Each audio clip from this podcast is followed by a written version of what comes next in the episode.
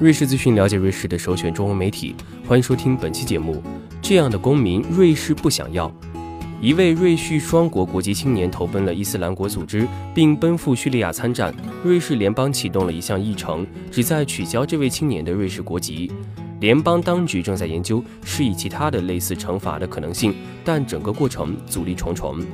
圣战组织威胁对西方民主发出了前所未有的挑战，在引入或计划引入的反恐措施中，取缔当事人国籍的做法愈发常见。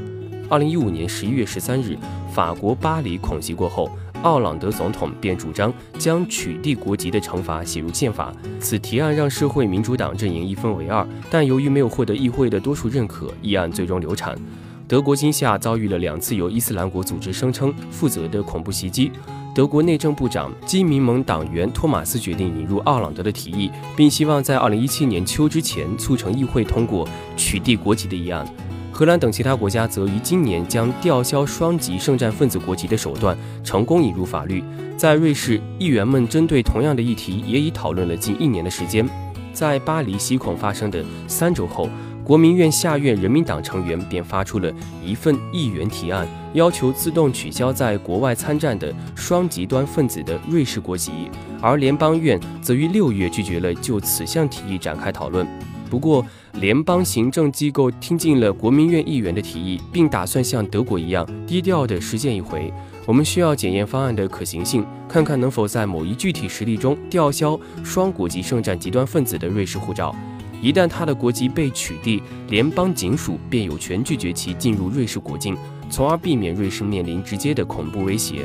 联邦移民事务国务秘书处发言人表示：“但是自动取消国籍的事不会发生，这违背了法治国的原则。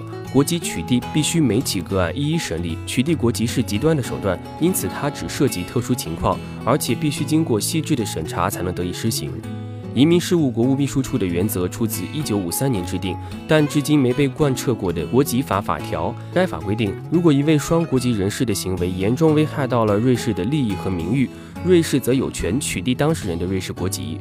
事实上，这种惩罚手段针对的是极为恶性的情况，只有当某人对瑞士安全构成真正的威胁时才会被使用。目前，一项取缔国籍的议程已经启动，对象苏黎世州温特图尔市的居民 Christian I。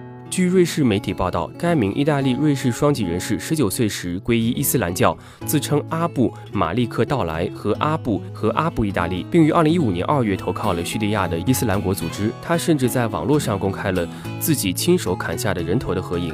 这是个矛盾交织的人物。他在潜入叙利亚不久之后呢，便被宣布身亡。但这个消息可能是伊斯兰国情报专家干扰欧洲安全机构工作的计谋。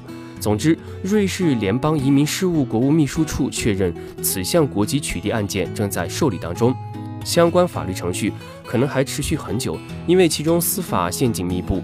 不过，一旦此项尝试获得成功，那它将成为未来案件的参照。在瑞士联邦国防部统计的七十七名从瑞士离境、投奔伊斯兰国的恐怖分子中，有十七名拥有双重国籍。和在欧洲其他国家无异，取缔国籍的手段有效性及合理性在瑞士也同样引发了政治界的剧烈讨论。这些离开瑞士。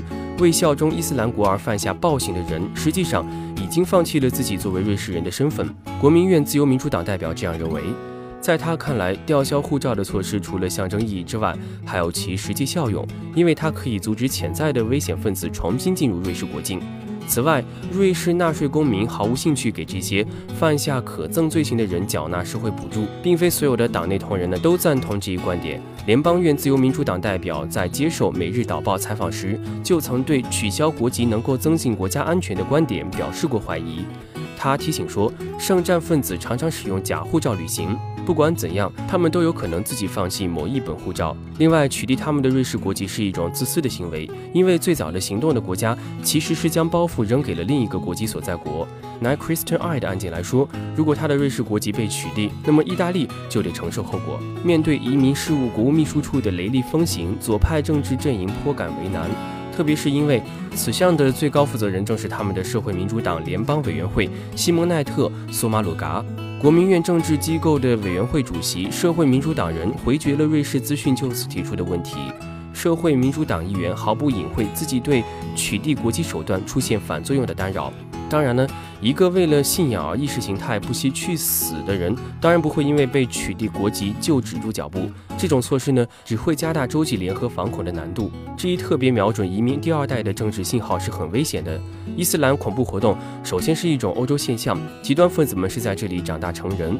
我们不能回避事实，不应拒绝承认这是自己的责任。我们必须自问，在我们自由、民主和开放的社会，为什么会出现这样的个人悲剧？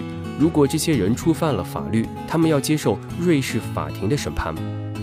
以上就是我们本期节目了，更多精彩欢迎关注蜻蜓 FM。